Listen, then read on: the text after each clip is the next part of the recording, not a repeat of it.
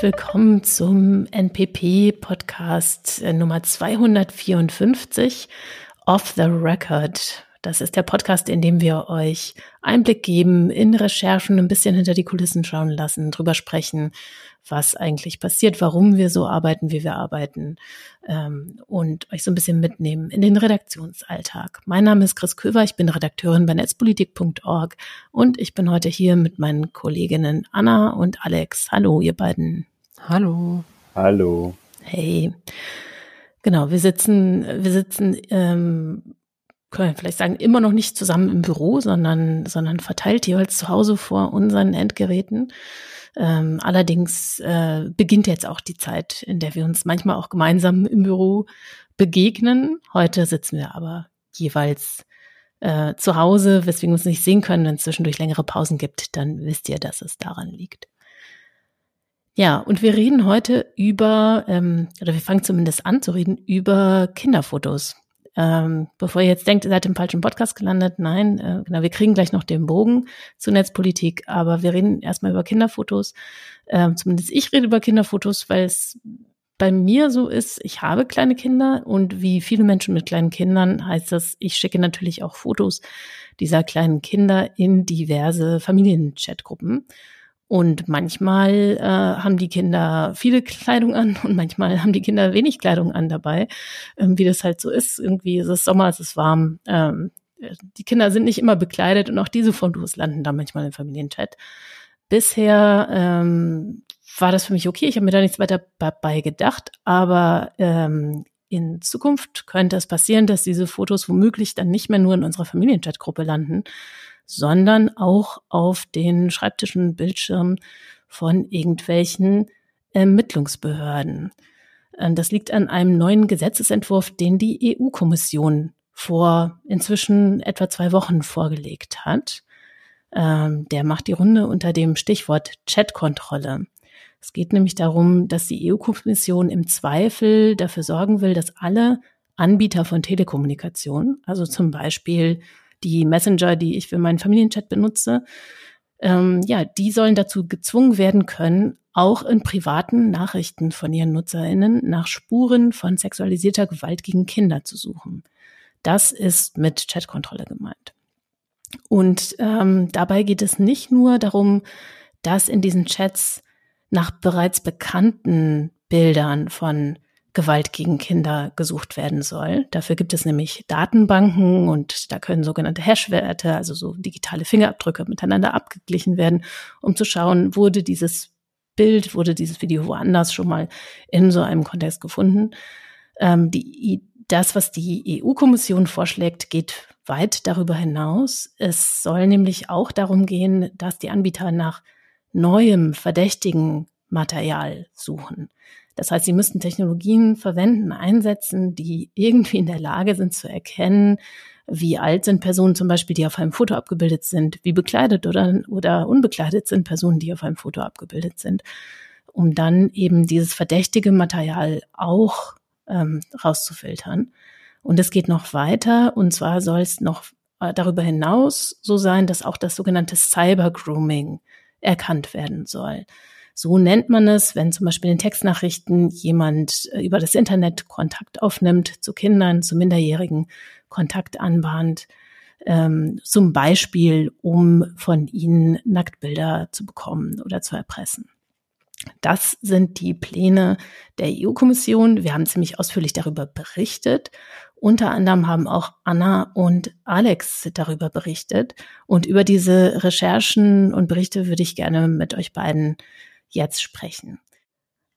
Alex, du hast ja schon länger im Hintergrund ähm, in Brüssel zu dem Thema recherchiert und hast dann relativ kurz nachdem die Vorschläge der EU-Kommission vorgestellt worden sind, eine Recherche veröffentlicht zu einer Organisation, die heißt Thorn. Kannst du darüber ein bisschen was erzählen? Was hat es mit dieser Organisation auf dich auf sich und warum hast du dich für die interessiert? Ja, gern. Also das Ganze hat angefangen 2019. Ähm, da war äh, Ursula von der Leyen gerade mal Kommissionspräsidentin oder glaube ich noch kurz davor Kommissionspräsidentin zu werden, schon bestellt, aber noch nicht im Amt. Da gab es einen gemeinsamen Auftritt von ihr mit Ashton Kutcher, dem Hollywood-Star. Ähm, und die beiden haben geredet über Kindesmissbrauch im Netz und wie man ihn verhindern kann. Und ich fand das Ganze recht bemerkenswert. Also ähm, einerseits, dass sich hier ein, ein, ein bekannter Schauspieler ähm, für EU-Gesetzgebung interessiert und dass es ähm, so ein äh, hochrangiges Treffen mit der, mit der werdenden Kommissionschefin gibt.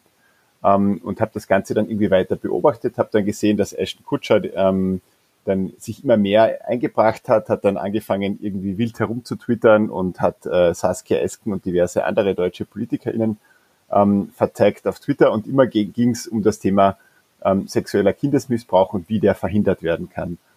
Ähm, ich musste dann irgendwann feststellen, dass Ashton Kutscher eine NGO gegründet hat oder genauer gesagt eigentlich ähm, ja, also eine, eine Non-Profit-Organisation gegründet hat, die sich zum Ziel gesetzt hat, diesen Missbrauch zu stoppen. Ähm, und diese Organisation heißt Zorn. Ähm, die hat auch selbst ein Produkt entwickelt, mit der man ähm, Inhalte scannen kann auf äh, den Verdacht von Kindesmissbrauch. Und ähm, ich habe das dann über längere Zeit hinweg beobachtet ähm, es hat sich immer mehr herausgestellt, dass Thorn ähm, in Brüssel lobbyiert, ähm, dass die sehr umtriebig sind. Ähm, die waren auch Teil der ähm, Expertengruppe, die im Grunde die technischen Möglichkeiten ausgelotet hat, die jetzt hier als Gesetz vorgestellt wurden. Die hatten mehrfach Treffen mit verschiedenen Teilen der EU-Kommission. Ähm, und immer ging es so ein bisschen einerseits um die Frage, was soll die EU in künftige Gesetze reinschreiben und auf der anderen Seite aber auch, ähm, was Zorn tun kann ähm, und wie das Produkt von Zorn verwendet werden kann. Und ich fand das so ein bisschen interessant, auch ehrlich gesagt ein bisschen dubios, wenn ähm, sich hier auf so eine krasse Art und Weise die Eigeninteressen einer Organisation vermischen ähm, äh, mit, mit, mit quasi dem, äh, dem öffentlichen Anliegen, das dahinter steht. Ähm, und natürlich auch immer bemerkenswert, wenn irgendwelche bekannten Hollywood-Stars da eine Rolle spielen. Und so kam es dann dazu, dass ich hier länger gegraben habe.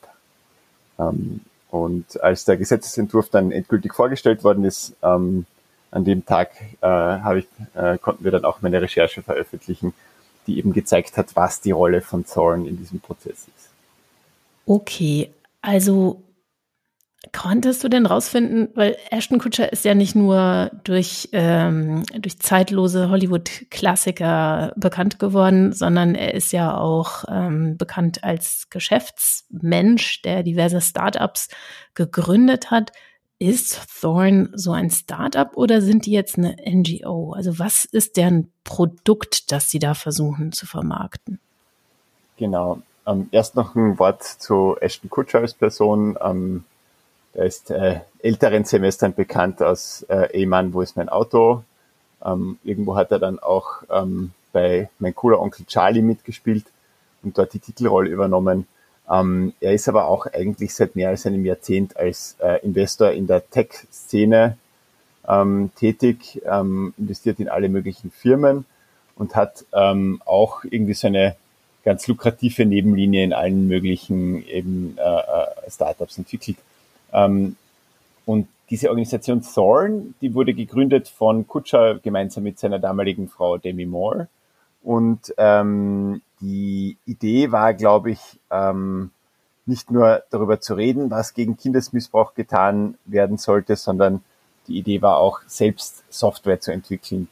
Ähm, was ich persönlich ein bisschen unklar finde, daraus diese NGO zu sehen. Also das ist als Non-Profit-Organisation eingetragen in den USA. Das heißt, sie dürfen da eigentlich ähm, äh, äh, nicht profitorientiert arbeiten, aber die entwickeln eben Software und bieten sie an und die wird auch gekauft von Regierungen. Was mir persönlich etwas unklar daraus ist, ist, ähm, wie das Ganze funktioniert, ob dann ähm, irgendwie dieses Geld dann, also wo das Geld dann letztlich landet und wofür es dann letztendlich verwendet wird, also ob das wirklich, ob man da wirklich hundertprozentig von einem Non-Profit äh, sprechen kann was aber auf jeden Fall deutlich wird aus den Konversationen, die wir sehen konnten, aus den Akten, auf die wir, zu denen wir Zugang bekommen haben, ist, dass, ähm, dass die Organisation da sehr stark ähm, lobbyiert, einerseits für die Sache, aber andererseits auch für ihr eigenes Produkt. Genau, du hast gerade schon erwähnt, Akten. Ähm, wie bist du denn vorgegangen bei der Recherche? Also was hast du gemacht, um an diese Unterlagen dran zu kommen? es gibt ja in der Europäischen Union äh, sowie auch in Deutschland ein ähm, recht gutes Informationsfreiheitsgesetz. Ähm, jeder Mensch in Europa hat das Recht, ähm, Dokumente zu beantragen von der Kommission. In dem Fall habe ich das recht systematisch gemacht. Ich habe ähm, gefahndet quasi nach, ähm, nach, nach Lobbydokumenten im Zusammenhang mit Zollen. Ich habe ähm, Anfragen gestellt an verschiedene Abteilungen in der Kommission, aber auch an die Regierung äh, in Schweden, an die in Deutschland.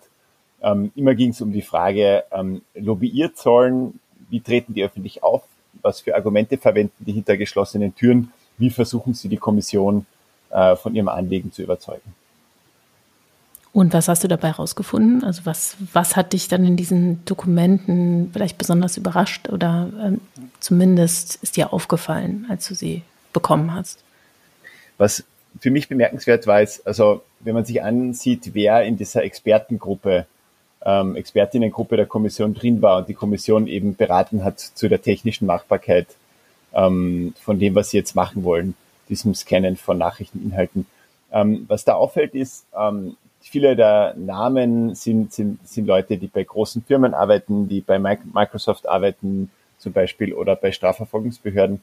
Ähm, das, glaube ich, sollte uns nicht überraschen, dass der Thorn als Organisation dazu kommt und äh, gleich vier Expertinnen dieser Organisation ähm, bei so einem wichtigen Politikprozess mitmischen, ist insofern überraschend, als dass, ähm, ja, das ist keine europäische Organisation, die kommen aus den USA, die ähm, haben jetzt vielleicht auch nicht unbedingt so viel Ahnung vom europäischen Kontext. Ähm, und ja, dieses ganze ähm, Lobbying im Grunde von einer, von einer Organisation aus den USA ist irgendwie so ein wenig, wirkt nicht so ganz stimmig aus meiner Sicht. Deswegen war, das war schon so ein, so ein Ansatzpunkt, um da reinzugraben. Und konntest du herausfinden, was jetzt eigentlich genau dieses Produkt ist, das Thorn anbietet? Also ich glaube, unter dem, unter dem Namen Safer bieten die ja so eine Art Komplettpaket an, mit der ja genau die Dinge, die jetzt auch im Entwurf der EU-Kommission drinstehen, nämlich Suche nach bekanntem Material, Suche nach neuem Material und Suche nach Cybergrooming, so klingt es zumindest bei denen auf der Webseite so ein bisschen so als Allround-Lösung angeboten werden für äh, ja, andere Unternehmen, aber auch für Strafverfolgungsbehörden. Hm, was konntest du zu diesem, diesem Produkt rausfinden, das ja dann auch ähm, ja später, wie wir gesehen haben, ja auch in den Unterlagen, die jetzt veröffentlicht worden sind, begleitend zu dem Gesetzentwurf der EU-Kommission, ähm, haben die relativ viel Raum bekommen, war mein Eindruck. Also da wurde ja relativ ausführlich vorgestellt, was Thorn und was dieses, diese Software eigentlich alles so kann. Und ich finde, da klang es auch so, als würde die eine ganze Menge können. So. Hm, genau, also Safer, ähm, dieses, diese Software von Zolln, wird vermarktet als, als äh, quasi Alleskönner-Produkt im Kampf gegen sexuellen Kindesmissbrauch, also quasi so eine Art Schweizer Messer. Ähm, das kann eben ähm, Hashwerte abgleichen und ähm, bekannte, ähm, bekannte Inhalte suchen. Das soll aber auch ähm, bisher nicht bekannte Kindesmissbrauchsinhalte beziehungsweise den Verdacht darauf ähm, finden können und, und auch sogar Grooming äh, auffinden. Ähm, die, ähm, ich meine, die, ähm, ich, ich glaube, gestartet ist das Ganze, ähm, also seit 2020 gibt es das Produkt in seiner heutigen Form. Ähm, Sie schreiben auf der Webseite, it launched as first comprehensive third-party uh, CSAM Detection Platform. Ähm, die Frage, die ich mir stelle, ist, ähm, also quasi, wie groß wird dann die Rolle, wenn Sie das wenn das Produkt zum Beispiel von EU-Institutionen gekauft wird ähm, oder irgendwie empfohlen und eingesetzt wird, äh, wie groß wird dann die Rolle von, von diesem einen Produkt werden dabei, äh, jede Kommunikation im Netz zu scannen? Hm. Ich weiß nicht, ob das die Frage beantwortet hat. Ja, doch, ich glaube schon. Genau, die Frage ist ja, gibt es andere Mitbewerber oder andere Organisationen, die die das ebenso schon anbieten würden? Oder ist Thorn da jetzt erstmal alleine sagen als Anbieter und ähm, hat die auf, wel, auf, welche Tools könnten Unternehmen überhaupt zurückgreifen?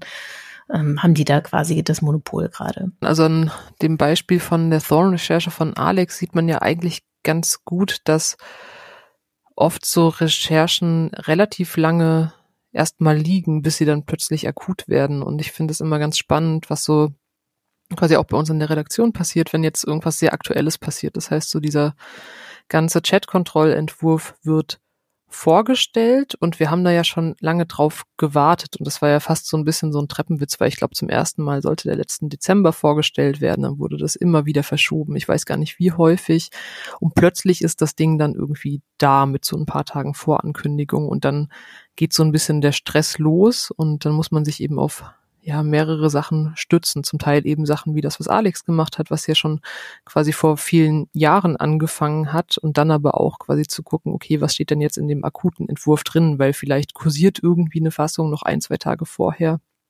Aber die finale Fassung hat man dann ja erst, wenn sie veröffentlicht wird. Und das finde ich auch immer ganz spannend, dass das ja eben nichts ist, was eine Person jetzt alleine leisten kann, sondern was man dann eben in der gesamten Redaktion verteilt. Ich weiß nicht, ob das was ist, worüber wir noch reden können. Ja, das finde ich auf jeden Fall ganz interessant, weil das war ja tatsächlich so. Das war ja in, in solchen Momenten, habe ich den Eindruck, springt dann wie so eine Maschine an bei uns. Ja, dass man dann irgendwie weiß, okay, der Entwurf ist da und dann fangen mehrere Leute den gleichzeitig aus unterschiedlichen Winkeln an durchzuackern und dann ähm, stecken wir die Köpfe zusammen und überlegen, okay, was, was sind jetzt irgendwie die wichtigsten Sachen, die wir, die wir da rausholen. Wir haben ja dann wirklich angefangen, in der ersten Woche nach Bekanntwerden des Entwurfs ähm, fand ja gefühlt zu 50 bis 80 Prozent Chatkontrolle auch dann bei uns in der Berichterstattung statt. Mhm. Das finde ich auch eigentlich toll. Eine der Stärken von, von uns als Redaktion ist, dass wir eigentlich ähm, recht lange an Themen dranbleiben und deswegen uns quasi auch so, so einzelne Akteure auffallen können. Und also zum Beispiel, dass sich eben mich angefangen habe für Säulen zu interessieren, war noch überhaupt nicht klar, ob die eine größere Rolle spielen werden, ob das quasi wichtig ist, was die tun oder nicht. Ich habe da mehr oder weniger aus Interesse ein bisschen herumgegraben und ähm, es ist nicht so richtig was Konkretes draus gekommen, aber das war dann eben ein Recherchestrang, ähm, der sehr leicht wieder aufzunehmen war, ähm, als das, als die Chatkontrolle dann in die finale Phase gegangen ist. Ähm, und ich glaube, dass, ich weiß nicht, wie es euch geht, äh, Anna und Chris, ich glaube, euch geht es da ähnlich ähm, es, es passiert eigentlich nicht selten, dass es ähm, Themen, Akteure, ähm, ähm, Ideen gibt, die dann wieder auftauchen und wo man dann schon ein Vorwissen hat, wo man dann vielleicht anders besser reagieren kann, ähm, dass das eine unserer Stärken ist. Ja, auf jeden Fall, denke ich auch. Also in dem Fall war es tatsächlich so, dass ich mich bis zu der Veröffentlichung des Entwurfs eher weniger mit dem Thema beschäftigt habe. Das wäre dann zum Beispiel eher bei dir, Alex, und musste mich dann relativ schnell einarbeiten. Aber auch da hilft es natürlich enorm, wenn, wenn andere aus der Redaktion da schon viel länger dran sind.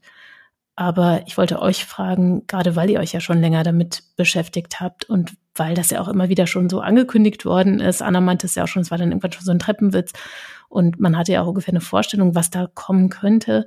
Wart ihr trotzdem erstaunt ähm, in dem Moment, als der Entwurf dann vorlag, wie weit die Vorschläge der EU-Kommission gehen? Weil im Endeffekt, was ja auch, es wäre auch der, der, die Reaktionen darauf waren ja auch ähm, entsprechend, weil man ja wirklich sagen muss, dass es, es sind sehr, sehr weitreichende Maßnahmen zu sagen, um ein mit Sicherheit sehr wichtiges, sehr ähm, verfolgenswertes Ziel zu verfolgen, nämlich äh, sexualisierte Gewalt gegen Kinder einzudämmen, ähm, wird trotzdem gesagt, okay, das heißt, am Endeffekt müssen wir die Vertraulichkeit der Kommunikation aller Menschen opfern, denn darauf läuft es ja letztlich hinaus. Ich war tatsächlich überrascht, dass der Entwurf so ausgefallen ist, wie er ausgefallen ist. Man wusste ja lange, dass er irgendwie kommt und gerade da das so lange gedauert hat und immer wieder verschoben wurde, hätte ich erwartet, dass sie das so signifikant abschwächen oder ausbügeln, dass man nicht mehr so viel daran kritisieren kann. Deshalb war auch erstmal so mein erster Impuls, als der Entwurf rauskam und dann die große Empörung losging, von wegen jetzt kommt die Chatkontrolle oder jetzt werden alle unsere privaten Nachrichten durchleuchtet, war erstmal zu sagen, so, uh, stimmt das denn wirklich? Ist das denn da immer noch drin? Und dafür muss man ja irgendwie in diesen Text reingehen und diese 130 Seiten irgendwie wirklich mal durchgucken um zu schauen, ob das da wirklich noch drin steckt oder ob sie das vielleicht irgendwie rausgebügelt haben. Und das finde ich dann bemerkenswert, was in dem Entwurf passiert ist, weil das ist ja auch das, womit sich die Kommission verteidigt hat, dass sie gesagt hat, okay, wir haben da jetzt aber irgendwie so ein System irgendwie eingebaut, dass das nur auf Anordnung in Anführungszeichen passiert und ja jetzt irgendwie nicht generell alle Anbieter pauschal trifft. Aber gerade dieses System finde ich total spannend, weil das eigentlich dazu führt, wenn man sich das mal anschaut, dass die Anbieter dazu gehalten werden, schon präventiv, ohne dass sie so eine Anordnung bekommen, ganz viel zu machen, damit sie eben keine bekommen. Das heißt, die müssen eine Risikoeinschätzung erstmal anfertigen über sich selbst. Da sind dann so Dinge drin wie, okay, ist zum Beispiel, gibt es bereits bekannte Fälle, wo dieser Dienst für Gewalt gegen Kinder genutzt wurde oder hat der Dienst so Schutzmaßnahmen in Kraft, wie zum Beispiel, dass er irgendwie irgendwelche Inhalte scannt oder dass er irgendwie das Alter von den Nutzerinnen verifiziert. Und das finde ich ganz interessant daran. Das war auch so ein bisschen das, womit irgendwie die Kommissarin Johansson in so einem Spiegel-Interview versucht hat, sich zu verteidigen, eben zu sagen, okay, wir haben ja ganz viele irgendwie Maßnahmen eingebaut, um das verhältnismäßig zu machen. Aber meiner Meinung nach, wenn man sich das in der Gesamtheit anguckt, führt es eben vielleicht dazu, dass es weniger diese Anordnungen gibt, aber nicht dazu, dass diese Techniken dann nicht benutzt werden, weil die Motivation, diese Techniken vorher einzusetzen, bevor eine Anordnung kommt, halt extrem groß ist, damit sie nicht kommt. Mm, ja. Genau, vielleicht ist das eine ganz gute Überleitung, um zu deinem Beitrag, ähm, über deinen Beitrag zu sprechen, nämlich die ganzen ja, Nebeneffekte, wenn man sie überhaupt als Nebeneffekte bezeichnen kann, die damit einhergehen. Also das, was du gerade schon angesprochen hast, dass man eben einerseits die Kommission gesagt hat, ja, es ist ja gar keine Pauschale, es ist ja nicht erstmal so, dass wir alle sofort dazu verdonnern, sondern wir gucken ja und es gibt ja diese vorgeschalteten Mechanismen und erst in, in letzter, in, in, als letzten Schritt sozusagen kann dann so eine Anordnung ausgesprochen werden von einer nationalen Behörde, ähm, die dann einen Anbieter tatsächlich dazu zwingt, die mit der Durchleuchtung zu beginnen, auch von privaten Nachrichten. Ähm, du hast noch einen anderen Aspekt dir angeschaut, der eher auch so ein bisschen ja im, im Kleingedruckten vielleicht drohte ähm, verloren zu gehen. Kannst du dazu ein bisschen was erzählen?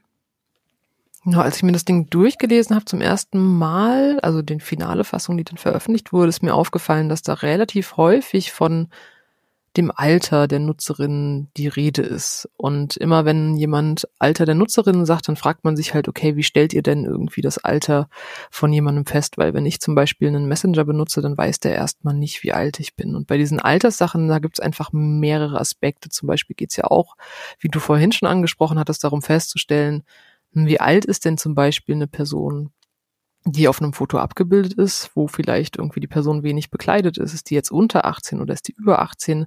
Aber gerade in diesem Bereich von Grooming-Versuche, das heißt, Erwachsene quatschen Minderjährige an oder geben sich vielleicht selbst als Minderjährige aus, um da Kontakt zu bekommen. Da gibt es eben besondere Pflichten für die Anbieter, die in dem Entwurf drinstehen, nämlich wenn es sich eben um einen Dienst handelt, wo Leute andere Leute anchatten können und es gibt eben ein Risiko, dass dieser Dienst für Grooming genutzt wird, dann müssen die eben Funktionen zur Altersüberprüfung mit ja, oder die sind quasi verpflichtet, Maßnahmen zur Altersverifizierung und Bewertung zu ergreifen, so wie es da drin steht.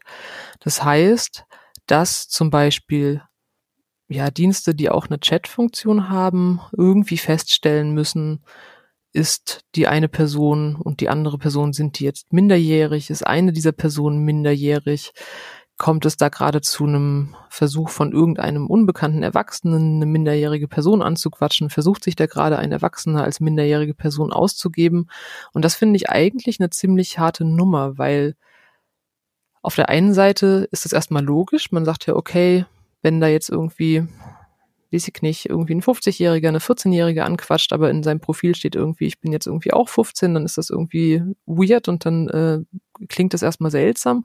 Aber was braucht man denn, um das Alter von jemandem zu überprüfen? Und da wird es eben schwierig. Das heißt, wenn ich jetzt bei jedem einzelnen Chatdienst das Alter der Nutzerin überprüfe, und zwar nicht nur, indem ich denen eine Checkbox zeige, hey, bist du jetzt irgendwie über 18 oder schreib mal dein Alter da irgendwo rein und wir überprüfen das aber nicht, dann landet man ganz, ganz schnell dabei, dass man dafür irgendwie einen Ausweis braucht.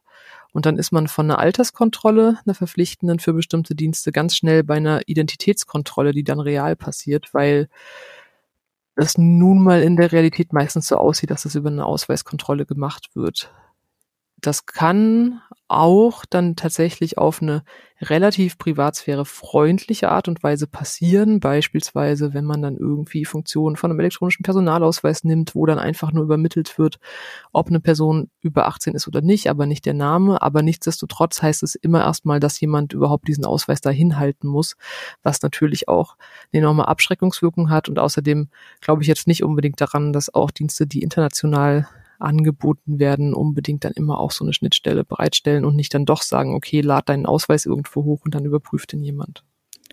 Kannst du denn was dazu sagen, wie konkret oder unkonkret ähm, wird das denn benannt, was da genau zur Altersverifizierung eingesetzt werden soll im Entwurf der Kommission?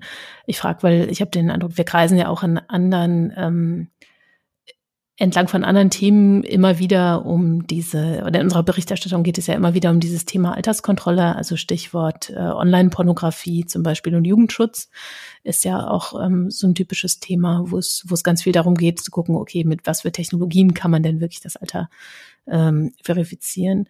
Und ich habe nur gerade gedacht, naja, wahrscheinlich würde sich am Ende auch zum Beispiel eine App wie TikTok darauf berufen. Die sagen ja auch, naja, wir prüfen ja schon das, das Alter unserer Nutzerinnen.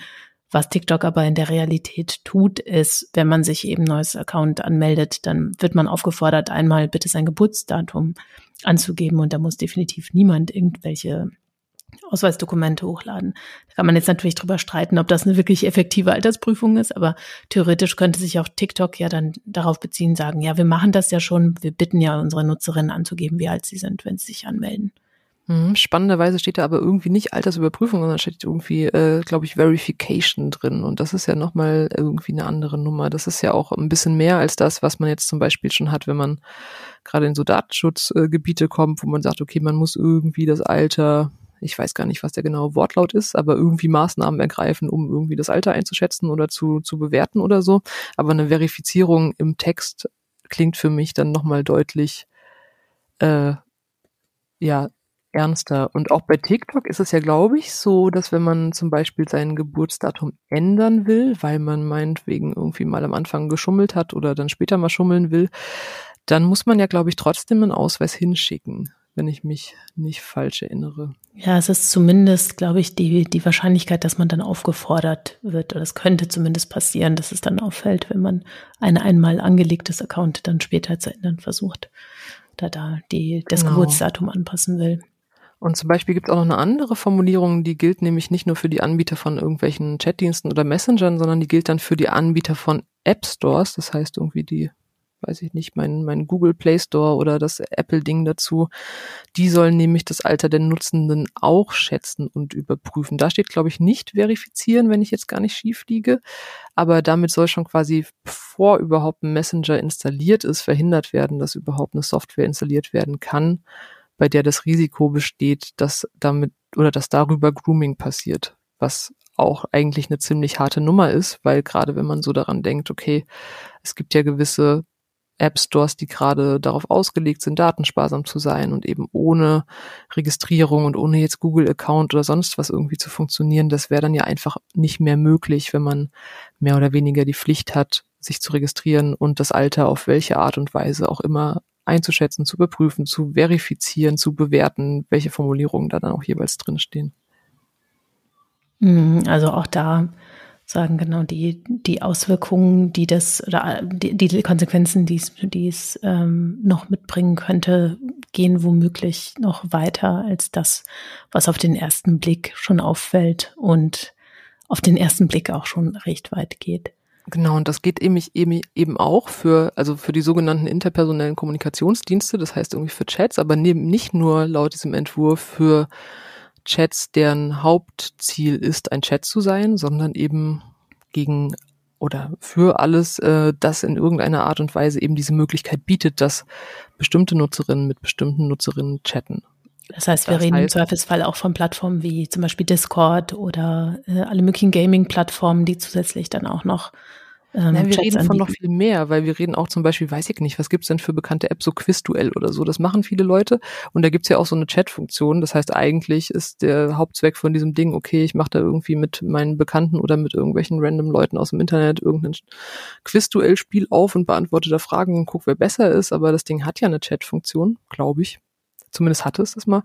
Und dann würde das solche Dienste eben auch treffen, bei denen das ein bloßes Beiprodukt ist, die jetzt nicht irgendwie darauf ausgelegt sind, ein Messenger zu sein. Aber das heißt, auch die müssten dann anfangen, im Endeffekt zu gucken, wie alt sind eigentlich die Leute, die sich angemeldet haben, um nachher vorweisen zu können. Wir haben zumindest unser Bestes getan, um zu verhindern, dass dort erwachsene Menschen mit minderjährigen Menschen ähm, Kontakt einfach an, anfangen, anfangen können aufzunehmen und äh, die unser Dienst dann für Grooming missbraucht wird.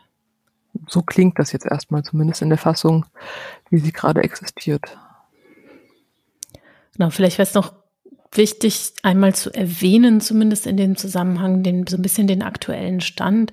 Zumindest die äh, deutsche Innenministerin Nancy Faeser hat inzwischen ähm, ja das, das schon wieder so ein bisschen abmoderiert oder gesagt, dass es zumindest für Deutschland. Ich weiß nicht genau, was ihre, was ihre genaue Wortwahl war, aber in jedem Fall hat sie klar gemacht, dass äh, sie das eine zu weitreichende Maßnahme findet im Kampf gegen äh, sexualisierte Gewalt gegen Kinder. Ähm, aber Alex, vielleicht kannst du noch ein bisschen etwas dazu sagen, wie das jetzt überhaupt weitergeht in der Maschinerie des EU-Gesetzgebungsprozesses. Mhm.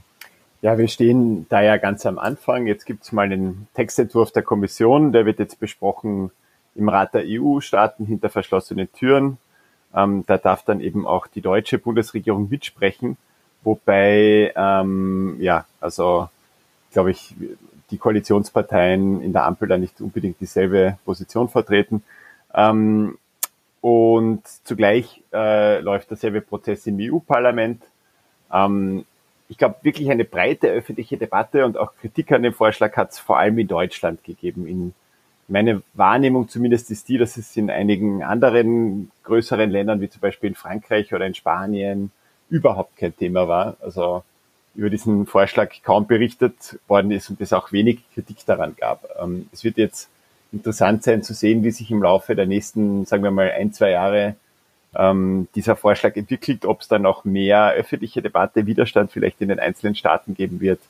Ähm, das ähm, wird noch abzuwarten sein. Ähm, was aber auf jeden Fall, glaube ich, bedeutend wird noch für die Debatte, ist einfach die Frage, je, je klarer wird, wie das Ganze dann in der Praxis aussehen wird, ich glaube, desto mehr Widerstand wird sich dann auch regen. Und das wird auch eine Frage sein, wie sehr ist die digitale Zivilgesellschaft, äh, Organisationen wie European Digital Rights in Brüssel zum Beispiel schaffen, ähm, eine öffentliche Wahrnehmung, um das, das Thema herum zu, zu kreieren.